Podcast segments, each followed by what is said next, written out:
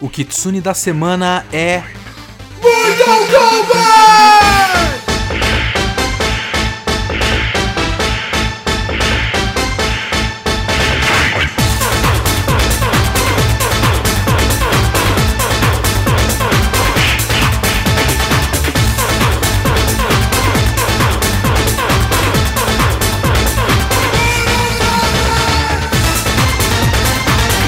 Eu sou o Leonardo Kitsune e o Kitsune da Semana é o meu podcast semanal para eu comentar o que eu quiser, do jeito que eu quiser.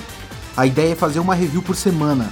Pode ser um filme, um livro, um anime inteiro ou só um episódio, um mangá inteiro ou só um volume. Eu vi, eu li, eu quero falar, então é aqui que eu vou falar. Se você quiser comentar o episódio, me siga no Twitter, arroba ou manda e-mail para leokitsune.gmail.com e não esquece de seguir o podcast para sempre ser notificado de novos episódios. Eu acho que reassistindo Mortal Kombat eu acabei de descobrir que esse é um dos meus filmes favoritos. É, Não é bom de verdade, mas ele é meio que muito melhor do que eu pensava até. É, Não é um filme ruim, acho que tá longe de ser um filme ruim. E com, sabe, trabalhando melhor o roteiro dele, ele realmente ficaria um filme próximo de ótimo, digamos assim. O que falta pra esses caras é ler um pouco mais de mangá. E eu vou já chegar nisso. Vamos lá. Mortal Kombat 1995, filme dirigido pelo Paul W.S. Anderson, na época sem o W.S. Na, nos créditos dele, e depois ele ia colocar o W.S. e ia começar a fazer só os filmes do Resident Evil. Então já viu, né? Só um, um homem de talento, um homem que, que sabe fazer arte de verdade, não é? Todos esses filmes aí, isso é cinema, isso é cinema de verdade. Só deixando claro aqui que eu nunca vi nenhum filme do Resident Evil, que eu tenho zero interesse por Resident Evil como videogame e como filme. Então, se você acha o filme bom ou ruim, não é problema meu. Eu nunca vou assistir. No elenco, eu preciso inclusive destacar o ótimo casting em, vou dizer aqui, 70% do elenco. Porque o Robin Show como Liu Kang é simplesmente perfeito. É muito difícil achar um outro Liu Kang que seja tão bom visualmente, como presença, como, como fisicalidade, quanto o Robin Show. O Kerry Hiroyuki Tagawa como Shang Tsung, agora ele já virou o Shang Tsung do videogame até. Ele é perfeito. Como eu gosto da, da cara, do rosto de Kerry Hiroyuki Tagawa. É, é simplesmente sensacional. O Lyndon Ashby como Johnny Cage, eu acho que ele tá muito bem. Porque eles precisavam de um ator que fosse tipo, dá pra você acreditar que ele luta muito bem, mas também dá pra você olhar pra, pra, pra cara dele e achar que ele é um babaca. Tá perfeito, perfeito, simplesmente perfeito. O maluco, eu descobri o nome dele agora há pouco, é Trevor Goddard, que faz o Kano. E Jesus amado, que, que ser humano ceboso. Eu vi outras fotos deles fora da caracterização de Kano, e não é tão assim. Então, parabéns também para o design de produção. Isso é uma coisa que eu vou falar várias vezes para esse filme. Ah, 60% do design de produção desse filme é muito bom. E eu gosto, no geral, dos figurinos. Principalmente da caracterização de alguns personagens, como o próprio Kanon. Porque deixaram ele, tipo, é impossível de gostar desse ser humano. É muito ceboso. Eu não lembrava, inclusive, que ele tinha esse, esse sotaque inglês vulgar quase um irlandês sujo, assim. É legal, ajuda na caracterização, curti pra caramba. E aí você tem as escolhas não muito boas assim, né? É, infelizmente, as duas minas que eles pegaram, pegaram pelo visual. É, a Bridget Wilson não aparentemente não sabe lutar. A Thalisa Soto, que faz a Kitana. A Bridget Wilson é a, a Sônia, né? A Thalisa Soto, que faz a Kitana, parece não saber lutar. E aí tem um ponto forte barra ponto fraco desse filme, que é o Christopher Lambert. É uma escolha curiosa o Christopher Lambert como Raiden. Eu, quando eu vi, eu achei estranho ele não ser oriental. Eu lembro na época, quando eu vi o filme lá pra 96, eu vou supor que eu vi, porque eu não vi no cinema, né? Então eu vi em VHS esse negócio. Eu lembro de, caralho, esse cara, que estranho. Eu jurava que o, que o Raiden ia ser oriental. Mas pegaram o Christopher Lambert, que é o Highlander. E assim, o Christopher Lambert é um ator muito merda. E ele não luta nesse filme. Ele, é, ele tá só como presença. Então ele tinha que atuar bem. Porque dá, daria pra. Dá, por exemplo, pra perdoar a Bridget Wilson, porque como caracterização da Sônia ela tá muito boa, e ela é uma boa atriz. Me pareceu uma boa atriz para esse papel, para o que o papel pedia. Agora, ela não luta nada. O Christopher Lambert não tem luta. Ele tinha que ser só um bom ator. E ele é um ator muito meia-boca. Mas assim, muito meia-boca. Reassistam Highlander. Ele é um ponto fraquíssimo de Highlander. Ele é um ator muito merda. E aí atrapalha certas coisas, né? Fica muito falso. Num filme que já é extremamente falso, o Christopher Lambert é um elemento muito falso desse filme. Mas no geral é um casting que meio que marca, assim, sabe? É difícil, pelo menos para a minha geração, falando como um velho, é difícil pensar no Liu Kang e não pensar no Robin Show. É muito icônico. E aí você vai pro, pros, pros ninjas, que os atores não exatamente importam, mas pelo menos os figurinos ficaram muito bons. O Goro, eu vou falar do Goro depois. Todas essas coisas são muito icônicas. E esse filme acabou ficando muito icônico. E eu acho que esse filme ficou icônico porque ele sabe o que ele tem que fazer. E aqui eu vou fazer um pequeno parênteses, um, um pequeno desvio de rota, para falar um pouco, muito brevemente, do filme do Street Fighter. Eu vou tentar achar de novo uma matéria que é muito boa, faz uns anos que saiu essa matéria e eu nunca é, tirei isso da minha cabeça. Uma matéria sobre a produção do filme do Street Fighter. A produção do filme do Street Fighter foi a coisa mais caótica do mundo. O filme existir, se você for ler a matéria, o filme existir já é um milagre. Porque teve todos os problemas possíveis de produção, de, de locação, o fato do Raul estar tá com, tá fazendo tratamento de câncer na época e ele veio a falecer muito pouco depois disso. Mas nem é essa a parte importante que eu quero falar com vocês, porque quando você for ler essa matéria, caso você queira ler essa matéria, que você que está me ouvindo aqui, é, tem uma parte da ideia da concepção do filme. Tem coisas que seriam boas, por exemplo, uma coisa que a ideia inicial do filme do Street Fighter é, não pôde ser realizada por conta da, Cap, da, da Capcom, colocar poucos personagens. Eles não queriam encher o filme de personagem do Street Fighter. Eles iam selecionar, tipo, seis, um, negócio assim, sabe? É, então ia ter Ryu, Ken, Gaio, Chun-Li, Bison e Sagat, digamos assim. E não precisa muito mais do que isso. E eles tentavam fazer um roteiro assim, depois a Capcom falava, não, mas coloca o DJ, coloca o Blanca, coloca o Dalsin, tem que colocar não sei quem, tem que colocar a Kami. E eles foram tendo que inchar o roteiro. Isso é uma coisa que, infelizmente, acabou ficando ruim por conta de razões externas. O que ficou ruim por razão interna de verdade, por conceito do filme, é que o cara não queria fazer um filme de torneio. Ele queria fazer um filme de espionagem. Ele pegou Street Fighter, que é um videogame de lutinha em estrutura de torneio. Você luta com um, depois outro, depois outro, depois outro, depois outro, e tem uma final e acaba. Ele falou: não, peraí vamos fazer um filme de espionagem, vamos pegar o Guile e fazer ele um, um cara do exército espião que ia acabar com, com um terrorista. E isso vem desde o conceito, da concepção da história. Isso é uma ideia de merda. Porque você tem artistas marciais e uma história original de, de torneio que mal tem história. Todos esses jogos de luta tem, tem muito, muito lore, muito background, mas enfim. Na experiência de jogo mesmo, não chega a importar tanto. Então, se você vai importar isso para um filme, pega um pouco do lore para ter o background dos personagens e coloca eles num torneio. Eles não fizeram isso e ficou um filme horroroso. Eu não vou prometer podcast sobre o filme do Street Fighter, porque eu não tenho muita vontade de ver o filme do Street Fighter. O que é meio triste. Eu não sei como era na área de vocês. Eu sei que o King of Fighters não era o mainstream na minha área.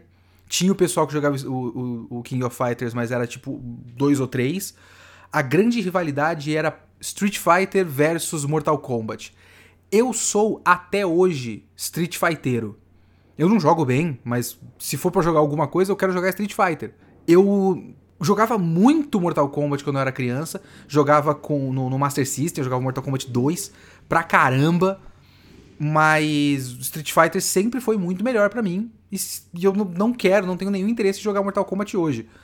Sim, eu sei, os jogos estão bons e o lore do Mortal Kombat é ótimo. Nossa, o modo história do Mortal Kombat. Eu sei, tudo bem. pode ficar, não é para mim, eu não quero. Eu não gosto da estética de nenhum jogo do Mortal Kombat. Sabe, eu acho tudo muito ruim, eu prefiro Street Fighter. Mas, no cinema, o filme do Street Fighter a essa altura, só se eu for fazer uma sessão, sessão brincadeira, vamos ver um filme ruim. Mortal Kombat é um filme que eu gosto de verdade e é um, é filme que eu acho razoavelmente bom. Porque ele olhou para Mortal Kombat, olhou para um, um videogame que é basicamente sequência de lutas com estética próxima do terror e gore, e vamos fazer isso. Falta um pouco do terror e gore, mas a gente já chega lá também. Mas eu gosto que ele é simples. Como roteiro, ele é extremamente objetivo. E ele realmente só pega o que é o Mortal Kombat e faz uma sequência de lutas. E você tem um torneio que decide o destino do, do, do reino da Terra e você coloca as pessoas no torneio do Mortal Kombat. Sabe? É isso que você vai fazer. Coloca essas pessoas no torneio. Tem que prepara um pouco do background e segue. Isso é bom. Então vamos falar um pouco parte por parte desse roteiro aí. Porque ele tem vamos dizer, uns 40% dele ali, os primeiros 40% do filme, são só preparação até o torneio. E talvez essa seja a melhor parte desse filme. Porque é uma preparação de personagem, uma preparação de background, você vai lentamente descobrindo que existe o torneio, qual é a relevância do torneio e tudo mais. Mas é uma, uma coisa não só gradual e razoavelmente natural, como muito bem roteirizada de um jeito meio ligeiro. Ele não perde tempo. Ele tem cenas muito curtas de apresentação dos três personagens principais. E através da apresentação dos personagens principais é que a gente vai sendo apresentado ao torneio. Não tem um existe o torneio Mortal Kombat. O torneio acontece nos mundos, não sei o que. E depois de 10 torneios, ou 10 vitórias seguidas, o reino consegue o domínio do outro. Não tem isso. Não tem um discurso. Você abre com aquela cena do Shang Tsung e do irmão do Liu Kang, que puta que pariu eu não sei se vocês têm essa confusão na cabeça de vocês, mas eu passei a vida achando que era o Shang Tsung com aquela cara de Shang Tsung dele, do Kerry Hiroyuki Tagawa, falando Your soul is mine.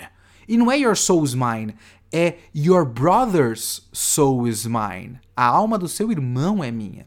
E depois ele fala a sua é a próxima. Yours next. E, ou you're next, mas isso tanto faz. Mas eu realmente achava que era o Shang Tsung olhando pra cara do Liu Kang falando sua alma é minha. Mas não. Então eu, eu, eu vivi uma mentira. Minha vida é uma mentira. Mas você tem essa primeira cena que de cara apresenta a única coisa. As, a, um de dois itens da caracterização do Liu Kang. Que é, ele tem dois itens. Um deles é quero vingar a morte do meu irmão, e o outro é eu sou o escolhido, mas eu não aceito. E realmente não precisa de mais do que isso. É o Mortal Kombat, gente, pelo amor de Deus, sabe? Não precisa de um personagem super cheio de background significativo, uma profundidade psicológica. Precisa que eu acredite que ele tem por que lutar esse torneio. E isso tá muito claro. Existe o torneio, a, o, o, templo onde ele treinava na, na China tem relação com esse torneio e ele se recusava e agora ele tem que ir por causa do irmão que morreu e ele quer se vingar. E tá ótimo! Eu acredito nisso. Tá tudo bem. Então você tem essa cena que é um sonho, mas é um sonho de uma coisa que está acontecendo de verdade, ou que aconteceu de verdade. E tem aquela primeira cena dele acordando no sonho com uma um filtro verde, uma luz verde em cima dele e tem uma coisa da estética desse filme que é a iluminação artificial, que é um ponto forte para mim. É, eu sei que eu tô falando do roteiro e eu tô indo para todo lado aqui nesse podcast, mas eu vou fazer mais um parêntese aqui de estética. Eu gosto muito da estética desse filme em todo momento que não é computação gráfica. Tudo que é a computação gráfica desse filme é simplesmente horrorosa. Desde o, o, a cobrinha do Scorpion, que eles não ajustaram o tracking na mão do Scorpion, então a mão tá parada, mas o negócio tá meio que se movendo na tela. É, indo pro Reptile, que é só a coisa mais constrangedora do mundo. Os cenários 3D, quando eles tentam mostrar o cenário 3D, tem tipo aquela, aquelas torres de pedra e a câmera girando em volta. E, e realmente é tipo Nintendo 64, sabe? É muito ruim. Tudo que é computação gráfica é muito ruim. E aí você tem umas tomadas em locação, como aquele templo na China, como o lugar onde eles têm algumas lutas numa praia e eles chegam numa ilha, né? E tem algumas lutas na praia e tem a chegada na ilha que são é, tomadas muito bonitas. é, tem tomada em contraluz, com aqueles barquinhos em silhueta, a, a, vastidão daquele cenário da praia com as bandeiras formando uma, uma simetria na tela. Tudo aquilo é muito bonito.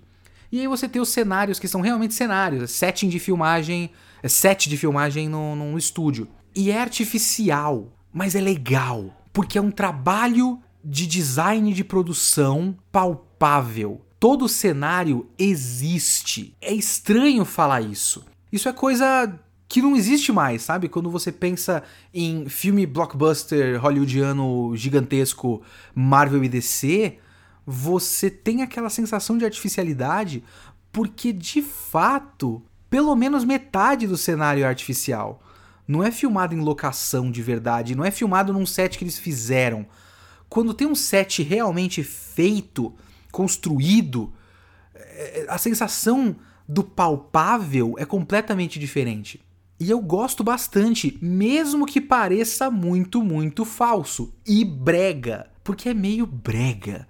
É essa essa estética semi-terror, mas como esse filme é PG-13, não tem que ser tão assustador assim. Esse filme mal tem sangue, se eu não me engano. E é um filme do Mortal Kombat, sabe? Não tem, não tem uma, uma, uma cabeça decepada. Tem pessoas quebrando ao meio quando eles são gelo, então você tem uma cabeça congelada ali e tal.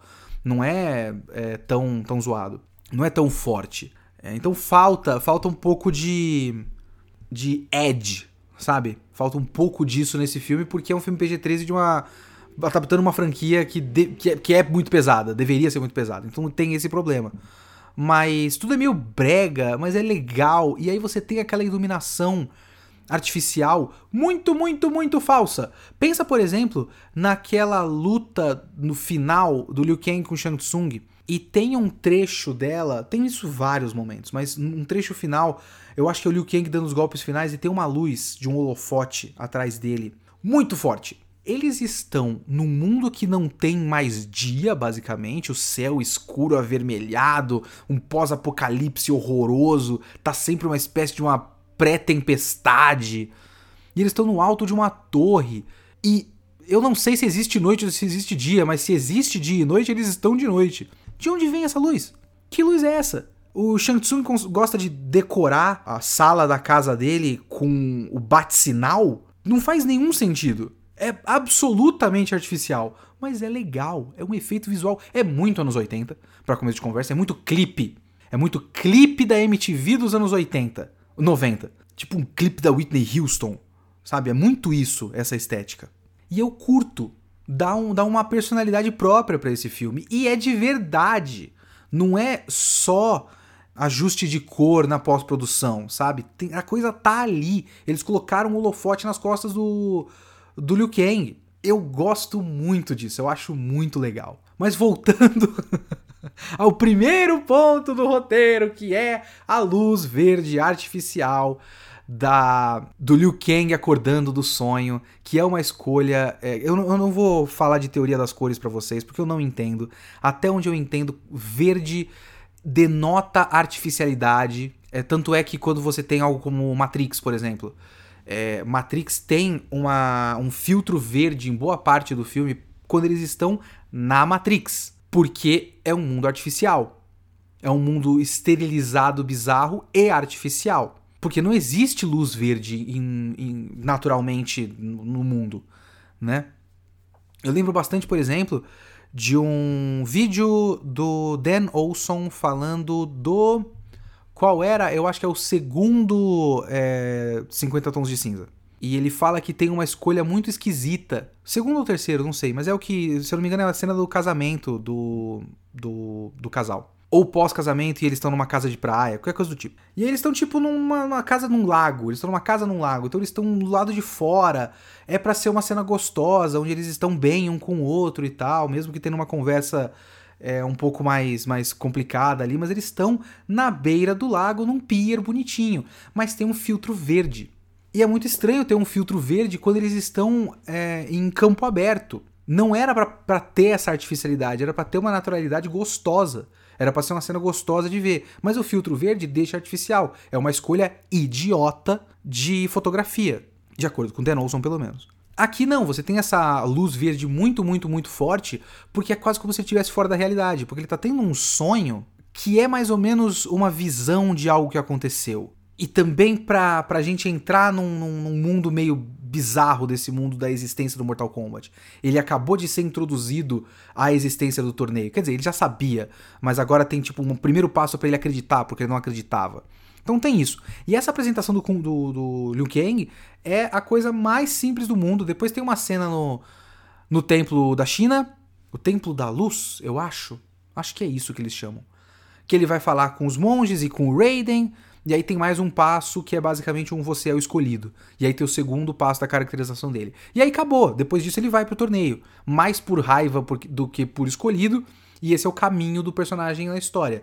É deixar a raiva da vingança de lado para entender que ele tem que fazer aquilo porque ele é o escolhido. Acabou, tá ótimo, é isso. Aí você tem a Sônia. A Sônia é introduzida numa cena de filme de ação clichê. Ótimo, beleza. Todo esse filme é um enorme clichê. Tá tudo bem. Ela tá tentando capturar o Kano, ela tá tentando capturar o Kano. Esse é o personagem dela. O Kano matou o parceiro dela antigamente, ela quer vingança. Acabou. Tá bom. Não precisa mais do que isso. E aí você tem o Johnny Cage. E o Johnny Cage é muito curioso. Porque ele, você tem aquela introdução da cena dele do, do filme. E essa, essa introdução da gravação do filme dele apresenta algumas ideias interessantes. Porque está apresentando o conceito de ele ser de fato um artista marcial fazendo filme B de luta. E ele tá insatisfeito com o fato de que não dá para ele lutar direito com os caras, porque os caras contratados, os, os figurantes do filme, não são lutadores de verdade. E é uma cena muito brega, com uma luta muito artificial contra figurantes que não exatamente passam a credibilidade de uma luta. Isso é Mortal Kombat. Isso é exatamente Mortal Kombat. Isso eu acho muito engraçado quando eu vejo, porque essa cena tá claramente tentando ser uma paródia de filme B. Mas não tem muita diferença, nem estética, nem de, de atuação, nem de fotografia, nem de estilo, não tem quase nenhuma diferença entre o filme dentro do filme do Johnny Cage e o resto do Mortal Kombat. Não dá para você chamar aquilo de paródia. Isso é uma incompetência do Paul Anderson enorme. Porque ele deveria saber fazer essa cena parecer diferente do resto. O máximo que dá para dizer é que a cena de luta daquele começo do filme, do, daquele filme falso dentro do filme, do Johnny Cage, é sem nenhum impacto. É muito artificial. Os caras, os socos não tocam, não conectam, e, e é, é muito sem peso tudo mas também tem cena assim ao longo do filme. Aquela cena que é Liu Kang, Johnny Cage, Sonya contra soldadinhos sem rosto no, no na, na, sala do banquete que tinha o Kano e o Goro antes. Eles dão a volta e tudo mais, e aí eles param naquela, naquele salão. Aquela cena é tão ruim quanto o filme do Johnny Cage. Outras cenas de luta depois, como principalmente as cenas da luta da Sonya com o Kano e da luta do Liu Kang com a Kitana, são igualmente ruins. Mas eu dou muita risada, eu acho engraçado mas é, é ruim de fato. Mas pelo menos ap apresenta o personagem do Johnny Cage de maneira eficiente. Mas é aquilo, quando eu digo eficiente, eu tô dizendo no sentido mais básico da palavra. É eficiente. Esse é um filme que sabe que não tem muita coisa em mãos e não tenta muito mais do que isso, e o que tenta, consegue. Mas ele é pouquíssimo ambicioso. Pouquíssimo ambicioso. Então ele basicamente tem três personagens e o background muito básico para cada um desses personagens ele apresenta em cerca de 15 minutos, e aí o resto do filme é a chegada até o torneio e a lenta percepção de que sim, esse torneio é importante e real e bizarro e as nossas vidas estão em jogo. Então você tem mais ou menos o resto dos próximos 25 minutos com esse caminho. Tem eles no, no navio, eles chegando no torneio, o primeiro, aquela primeira exibição do Shang Tsung com o Sub-Zero congelando um maluco e tal. Então tudo isso eu eu não vi o tempo passar. Eu não sei para vocês, porque talvez eu goste muito do filme, mas eu não vi o tempo passar nessa primeira metade do filme. A coisa vai muito ligeira, é muito causa e consequência, ponto após ponto. Tipo, beleza, esse personagem foi apresentado, próximo. Personagem apresentado, próximo. Agora ele foi para outro lugar, ele viu que ele tem que lutar, próximo. Agora eles estão no navio, próximo. Agora eles chegaram no negócio, próximo. Não tem muita enrolação. E eu gosto, eu acho realmente é, que é, é, é tudo que você precisa para esse filme. Não tem por que inventar mais do que isso. E o curioso é, quase não tem luta nessa primeira parte. Eu tô tentando lembrar que luta que tem até a primeira luta do torneio. Tem a luta do Shang Tsung com o Chan, que é o irmão do Liu Kang, mas quase, quase não conta. Tem o filme do Johnny Cage. E acho que é meio que isso. Só que aí a gente chega na segunda metade do filme. E a segunda metade do filme é a parte que deixa esse filme muito pior do que poderia ser. Tem um, um combo aí, de duas coisas que. É, é, aquele momento que você olha e fala: Ah, é porque é um americano fazendo. Ah, tá certo. Ele assiste filme de Kung Fu e joga videogame e acha que sabe fazer. Isso deveria estar na mão de um bom diretor é, de Hong Kong. Não está. Ficou uma tosqueira ou de alguém que já tenha escrito ou lido um shonen de luta na vida. Porque tem duas coisas. Um é a flutuação da qualidade das lutas, porque assim, a gente não espera muito de um filme do Mortal Kombat. A gente espera o básico de história e boas lutas. Eu quero boas lutas. Eu preciso rever filmes, tanto do Jet Li quanto do Jack Chan, para esse podcast, porque eu gosto muito. Eu preciso ir atrás da, da carreira do Jack Chan pré-Hollywood, sabe? Tem filmes legais do, do Jack Chan em Hollywood. Eu gosto de, muita coisa do Jack Chan em Hollywood. Dentro da tosqueira e da bobagem dele. Mas a carreira pré-Hollywood dele, a carreira Police Story, por exemplo, eu preciso ver mais Police Story. Eu vi Police Story faz uns dois anos. E eu acho que eu tinha visto trechos na TV, mas nunca tinha visto inteiro. E é um baita filme legal, Police Story.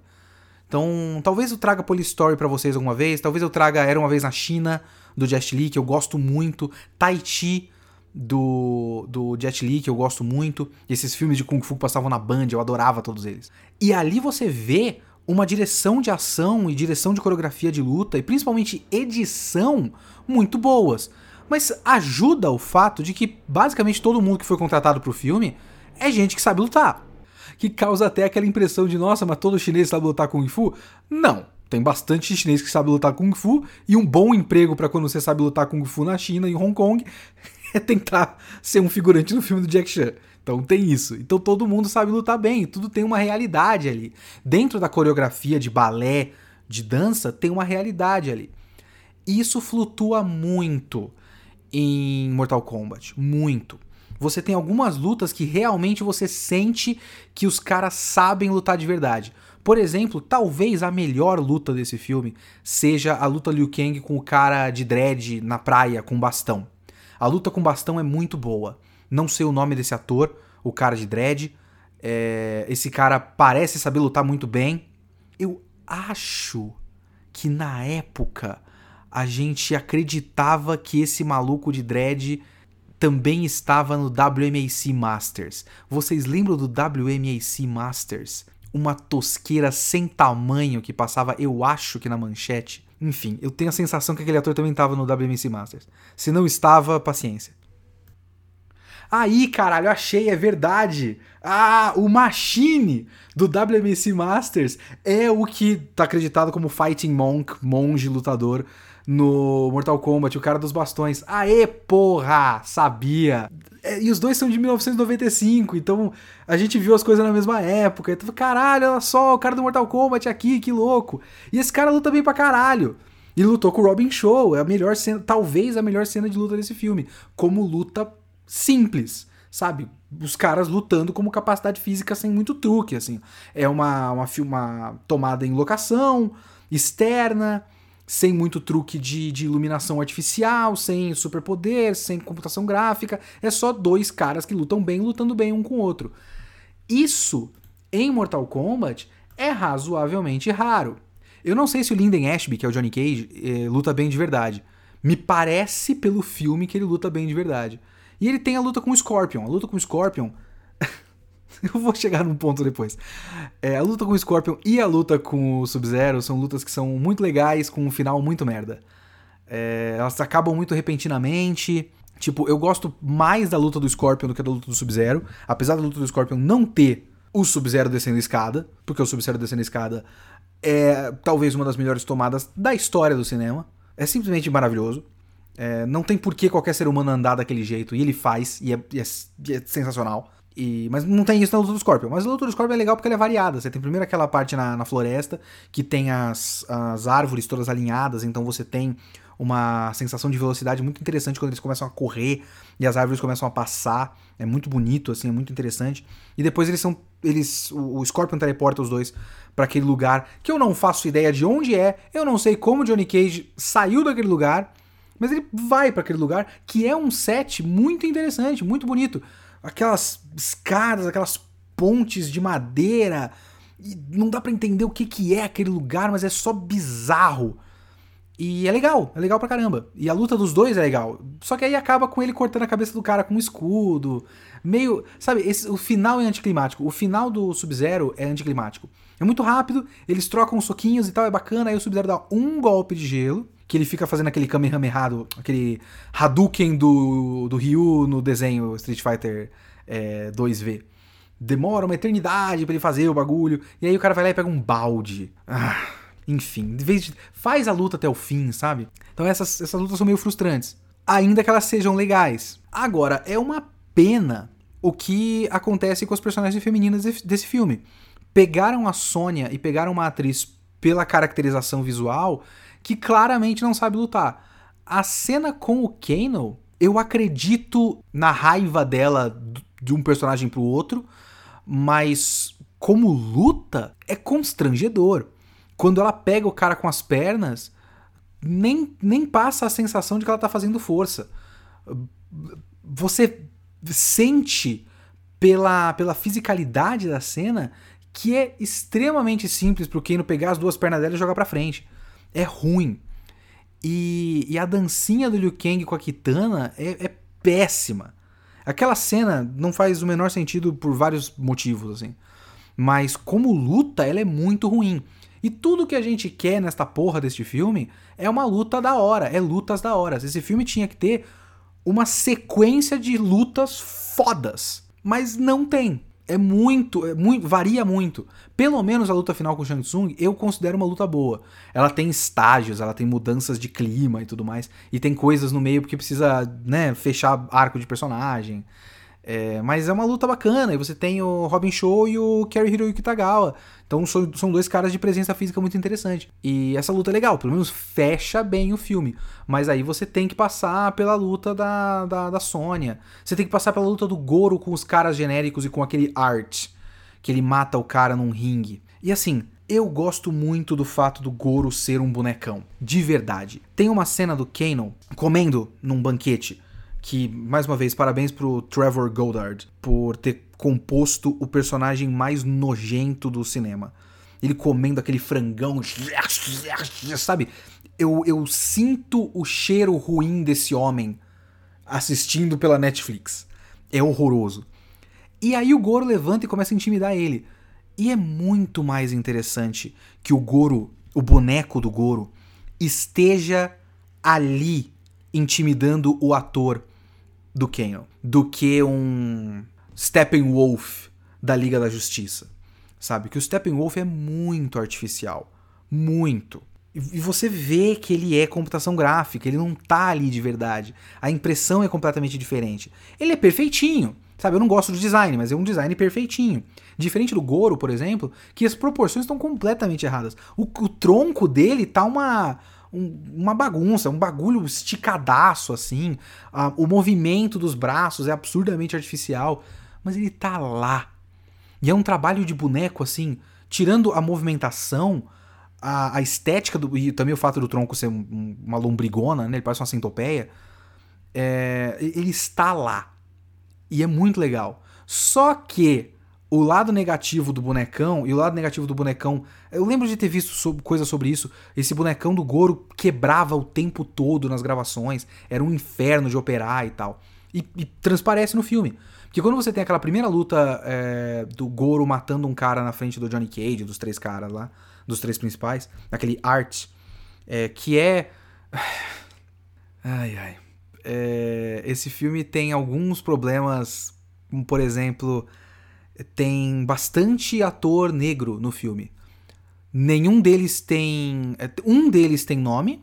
Não, dois, né? Tem o Jax. O Jax some do filme no começo. Aí tem o Art, que morre. O lutador, o monge lutador que eu acabei de descobrir, morre e todos os outros são capangas, sem rosto. Então tem isso. E também o fato, depois disso, você tem a, a, a Sônia como. A Sônia tem uma luta ruim e depois ela vira donzela em perigo. De um filme de luta. Da única personagem feminina que luta no filme. Ela é uma donzela em perigo por boa parte do final do filme. Então, tem isso. Mas enfim. Mas você tem essa luta do Goro com o Art. E é uma luta muito artificial, sabe? Os golpes não têm impacto, porque é difícil de operar o boneco.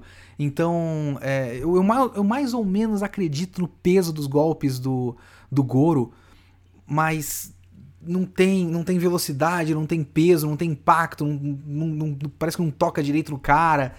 E, e, e, parece muito fácil lutar contra o Goro por conta desse bonecão, porque é só você, sabe, você ser rápido, você gira atrás dele, dá um, um chute atrás do joelho dele ele cai no chão, assim. Porque ele é muito lento, porque é difícil de operar aquele boneco.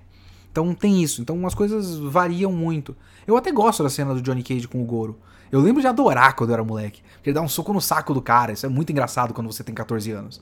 Mas eu gosto da cena no geral. Então também é mais umas cenas de é, trio principal lutando contra personagem icônico do, do Mortal Kombat, do, do núcleo não humano, é, acabando de um jeito muito repentino. Tipo, o balde, o, o escudo é, serrilhado e depois jogando de um penhasco. Pelo menos tem a, a catchphrase lá, This is where you fall. É aqui que você cai. Que é legal, foi preparado lá na, na primeira cena, é bacana. Então, você tem essas, essa variação da qualidade das lutas que realmente é ruim para o filme no geral. Mas eu acho que a pior coisa sobre esse filme, no fim das contas, é a falta de estrutura da segunda metade dele. E isso era uma questão dos caras terem lido Yu Yu Hakusho alguma vez na vida. Existe uma arte do arco de torneio. Existe uma uma ordem para os acontecimentos para fazer sentido. Eu falei um pouco disso no meu vídeo pro Meteoro, abraço pessoal do Meteoro que não vai estar ouvindo esse podcast. Mas eu falei um pouco disso no vídeo quando eu falo sobre shonen, que você tem que ter uma certa progressão. Mas essa progressão você precisa precisa de passos. Você precisa preparar certas coisas para a coisa fazer sentido. E você precisa principalmente que o público que está assistindo tenha um entendimento do sistema e do processo. Você precisa tipo tá, de repente isso não é um, um, um torneio em equipes, um, eu, não sei, eu não sei qual é a estrutura do torneio do Mortal Kombat no filme, que já é um problema, que é isso que eu estou falando agora. Você precisa, tipo, tá, esse lutador, você tá numa chave. E aí com essa chave você depois vai acabar. Você sabe que lá na frente você pode acabar pegando o vilão final no meio do torneio, o que é um problema. Ou você vai pegar o vilão final apenas no final, então você fica na expectativa. E no meio do, do, do, das lutas, você tem lutas que significam alguma coisa. No Yu Yu Hakusho, por exemplo, ao longo das lutas ele foi criando rivalidades e os personagens foram continuando na história. A primeira luta do Yusuke não é uma luta qualquer. É uma luta que tem um contexto para aquela luta que exista, que é o fato de ele estava dormindo até agora e depois ele acorda só no, no momento da luta e tal. E, e, cria uma certa rivalidade com o Tiu. Então, não é tem um cara e luta com esse cara, sabe? Tem luta do cara que tem a coisa que reverte pro estado primordial que desperta o Kurama Yoko. Então você precisa dessas lutas que elas signifiquem alguma coisa, em algum ponto, para depois você chegar no final e aí você vai construindo o vilão final também. Porque a gente tem essa construção do Shang Tsung, por exemplo, apenas pelo fato de que ele matou o irmão do, do Liu Kang. Mas eu não sei se ele luta bem, eu não sei se ele é super forte. O Goro é construído. Só que o Goro é construído como uma força imparável, e aí quem luta contra ele é o Johnny Cage, e não significa muita coisa a não ser o fato de que ele matou o Art na frente dele. Mas o Art não é tipo um cara super amigo do, do, do Johnny Cage. O Johnny Cage encontrou esse Art no navio. Ah, porra, eu vi você lutando um dia, você luta muito bem. E é tipo um reconhecimento de pares da capacidade de luta um do outro. Não é uma coisa que significa algo, sabe? A luta do Johnny Cage com o Goro não significa nada. A gente só sabe que vai ser uma luta difícil, porque é o Goro, ele é um monstro de quatro braços, a gente viu ele matando um monte de gente e tal. Matando naquelas, né? Porque falta faltou arrancar a cabeça do, do Art, pra gente sentir, né? É um filme PG-13, infelizmente. Então, todas as lutas que vão acontecendo, elas simplesmente vão acontecendo. Eu não sei exatamente se existe um sistema de chaves. Eu não sei por que certas lutas acontecem. Por que caralhos existe a luta do Scorpion? Eu gosto da luta do Scorpion, mas a luta do Scorpion não tem motivo de existir. Eu não sei exatamente. Porque vamos assim, vamos lá. A luta do Liu Kang com o Sub-Zero. Também é uma luta que acontece num, num canto. Os caras só deixaram os caras lutando lá. Mas pelo menos você vê o Liu Kang sendo conduzido por uns monges. Então, tipo, ah, ok, esse é um local de luta. O lutador está sendo conduzido até o espaço onde um lutador assinalado para ele vai lutar. Algo do tipo. Do Scorpion, não. Eu não sei onde é aquela floresta, porque não encaixa exatamente com o que me parece ser a flora daquela ilha, mas aí eu já tô exigindo demais. Mas eu não sei onde é isso, eu não sei como Johnny Cage chegou, eu não sei se alguém conduziu ele para lá, e eu não sei por que ele lutou com, com o Scorpion, se essa era a hora de ele lutar, porque às vezes me parece que ele obedece uma lógica meio desenho infantil de sábado de manhã. E você tem os heróis, e aí você tem um líder vilão, e ele vai mandando é, capangas. Todo episódio tem um capanga. Então você tem isso compilado. Tipo, ah, eu vou mandar o Scorpion para lutar contra Johnny Cage. Vou mandar Sub-Zero para lutar contra Liu Kang. E é isso. Então não tem uma ordem obedecida. E aí você tem uns momentos, por exemplo, quando o Johnny Cage desafia o Goro e ele fala que quer lutar contra ele agora porque ele resolve esse bagulho. Então eu entendo, do lado de Johnny Cage eu entendo. O Shang Tsung fala: "Não é a sua hora de lutar com ele ainda".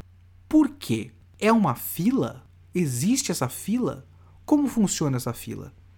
E aí depois o Shang Tsung fala: "Beleza, em troca disso, eu tenho o direito de desafiar qualquer um para a luta final". Luta final? Por que luta final? A luta final não deveria ser quem, por exemplo, se você pensar em regras do jogo do Mortal Kombat, não é uma fila de lutadores e para desafiar o Shang Tsung você tem que ter passado pelo Goro. Então deveria ser isso, deveria, não é ele desafia qualquer um para a luta final. Teria que ser quem passa pelo Goro. E depois, o Shang Tsung tem a pachorra de falar: "As regras do torneio são claras".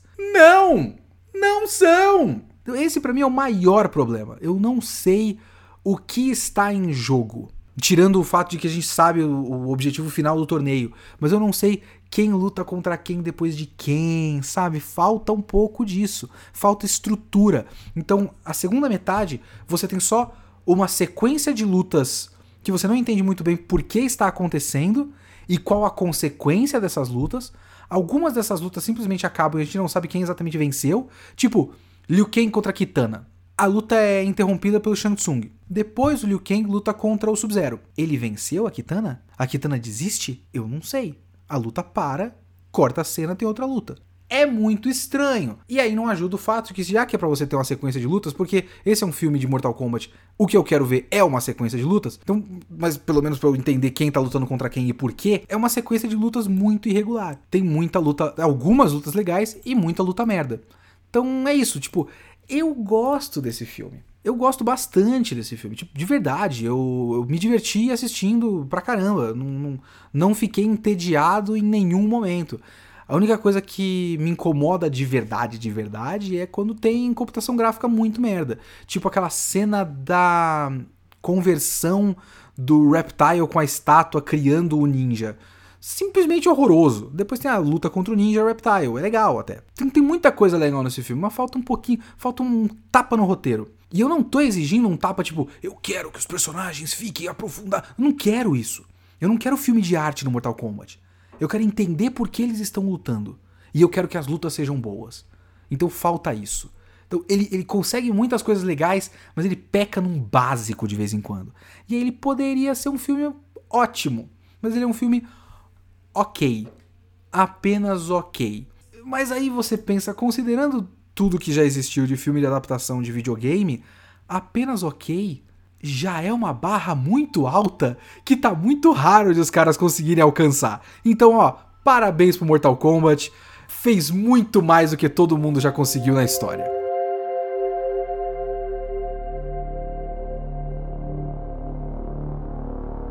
Muito bem, vamos para a leitura de e-mails do Kitsune da semana passada, o número 25, sobre a origem. Selecionei aqui três e-mails. Eu vou primeiro para o e-mail do AL Alves. Ele fala: Olá, Kitsune, vamos direto ao assunto. O bom do episódio foi que no fim ele também é uma análise sobre o próprio Christopher Nolan, abordando seu estilo estritamente técnico e sem alma até a sua clara falta de alma típica de homens brancos ególatras de cabelo lambido. É, o último e-mail que eu vou ler também fala um pouco sobre o próprio Christopher Nolan, mas enfim, vamos chegar lá. É, com base nisso, gostaria de deixar uma contribuição que nem é minha, já que vi sobre já que ouvi sobre em algum vídeo ou podcast por aí e acabou ficando na minha cabeça. Eu também já vi isso em algum lugar, viu? Olha só. Sonhos, na maioria das vezes, são caóticos, sem sentido lógico ou completamente oníricos, o que me lembra meus recorrentes sonhos com gigantes que ocorrem desde a infância.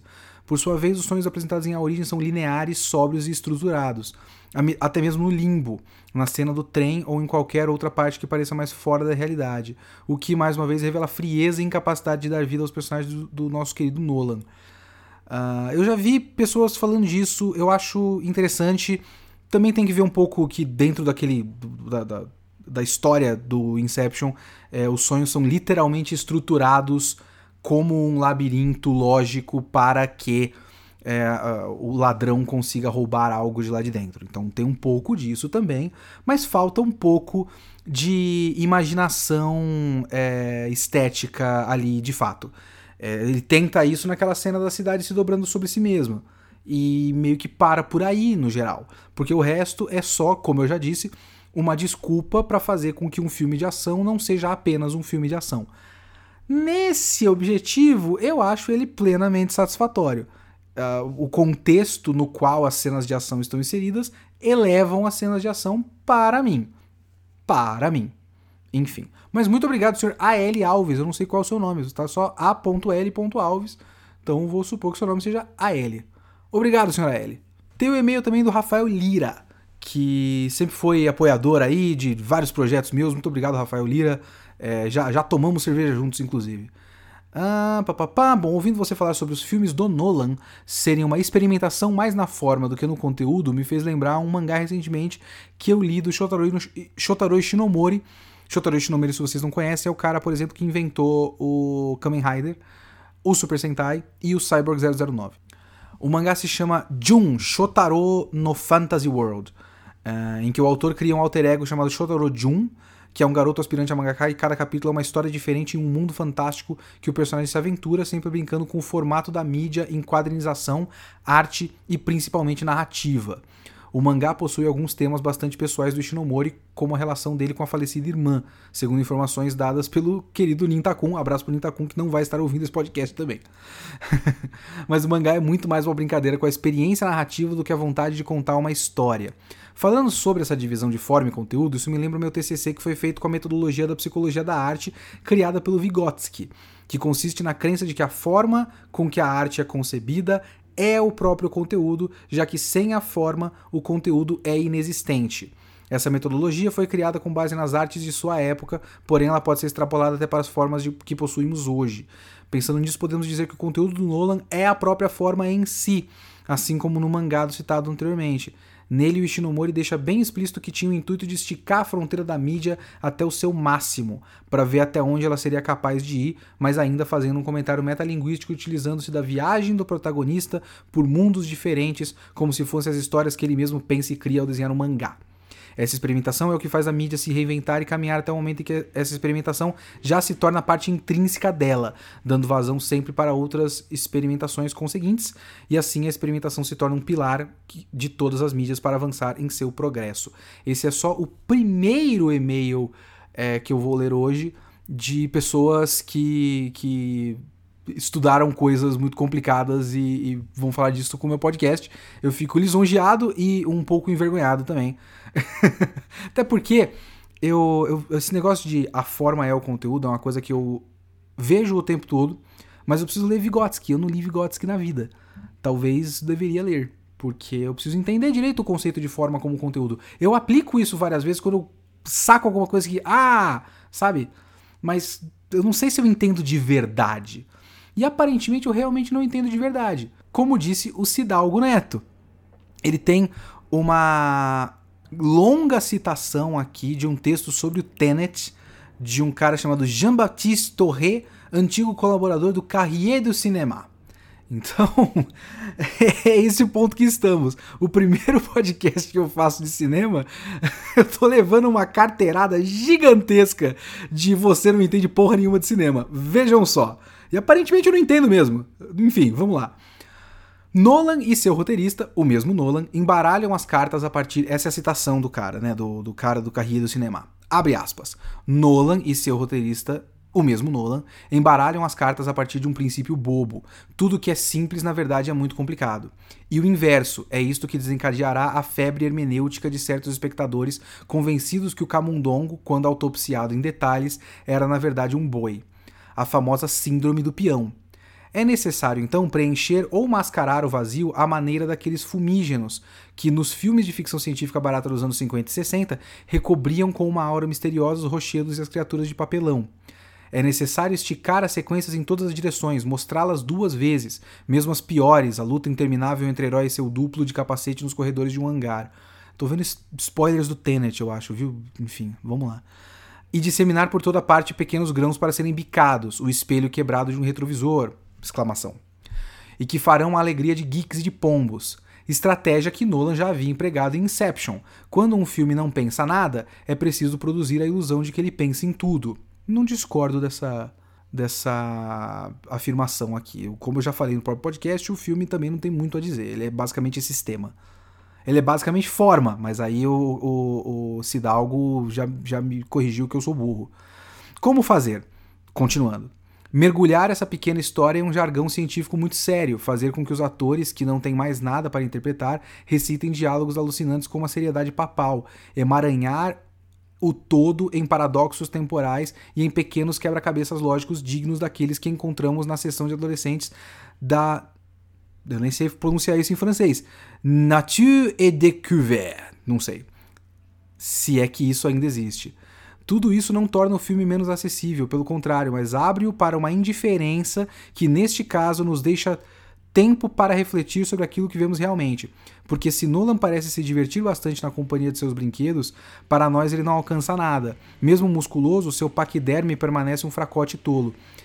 Trecho de um texto sobre Tenet, por Jean-Baptiste Torré, antigo colaborador do Carrier do Cinema. Ele falou muitas coisas, eu não sei se eu entendi boa parte dele, porque aparentemente eu sou burro. Continuando o e-mail do, do Cidalgo. Acho que isso se aplica a ao todo o cinema do Nolan. Não acredito nesse teu diagnóstico de que as pessoas estão se virando contra o Nolan por conta de uma certa, certa síndrome de underground. Resumidamente, é esse o teu argumento. Hum. Talvez entre alguns adeptos seja o caso, mas o Nolan nunca foi um diretor prestigiado no meio crítico fora da bolha fãs da cultura nerd geek e YouTube. Aí que tá o seu erro da minha da avaliação do que eu estou dizendo. Porque você está é, supondo que eu estou falando por exemplo, do que você continua aqui, ó.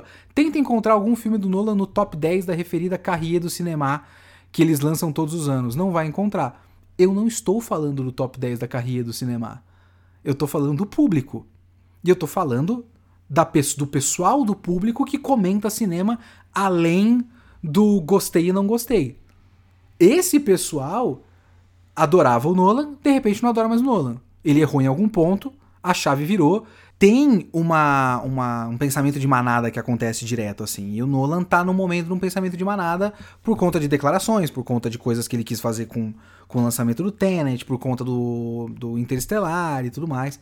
E por conta dessa coisa também de deixar os filmes muito mais complicados do que eles deveriam, porque é isso que ele gosta de fazer, filmes muito mais complicados do que deveriam. Eu não estou falando do Carrier do cinema. Ó, não que eu considere o atual estado da revista, continuando o e-mail, algo digno de referência intelectual cega, porém é uma revista que tem um nome a zelar e o que fazem ainda é melhor que a maior parte da produção crítica atual. Ok, mas não é esse o ponto aqui. Sobre o Inception em si, eu vi uma vez apenas no cinema e não posso comentar muito a respeito, pois não lembro de muitos detalhes. Apesar de não ser grande fã do filme, eu tive uma visão na época na mesma linha de raciocínio que a sua queria mais falar sobre esse aspecto do diretor mesmo. Resumidamente, acredito que sofisticado é diferente de complicado. Então, ok. Talvez você tenha confundido, confundido o conceito de forma com o de roteiro em alguns momentos do podcast. Peço perdão, eu não estudei cinema. Formalmente, o Nolan não está muito acima de um cineasta amador. No máximo, ele é eficiente em pensar em settings, cenas ou estruturas narrativas, mas essas nunca se realizam tão bem na tela. Compare as cenas de ação do Nolan com qualquer filme do John Woo, por exemplo, ele passa vergonha. Na direção de atores, com certeza, ele é um caso complicado também. Dark Knight Rises é um filme de comédia, se você prestar bem atenção nas cenas. Enfim, abraços. Seria legal mais podcast sobre cinema. Eu não sei se seria agora, agora que a minha crítica não está à altura do Carrier do cinema Eu não sei. Talvez eu devesse parar e ler um pouco mais de carreira do cinema e fazer uma faculdade de cinema. Me senti assim, levando uma carteirada. Assim, eu tô com vergonha. Eu acabei de gravar sobre o Mortal Kombat, um filme merda, que eu adoro. Com certeza o Mortal Kombat não apareceu na lista do top 10 do Carreira do Cinema em 1995. Não sei também. De repente tem algo de, de genial que eu não peguei. Mas enfim, muito obrigado pelo e-mail, Cidalgo, e tomara que você ature os próximos podcasts sobre cinema, que não vão ser é, alta crítica. É, eu tento, eu estudo, mas eu continuo sendo só um idiota. Mas muito obrigado.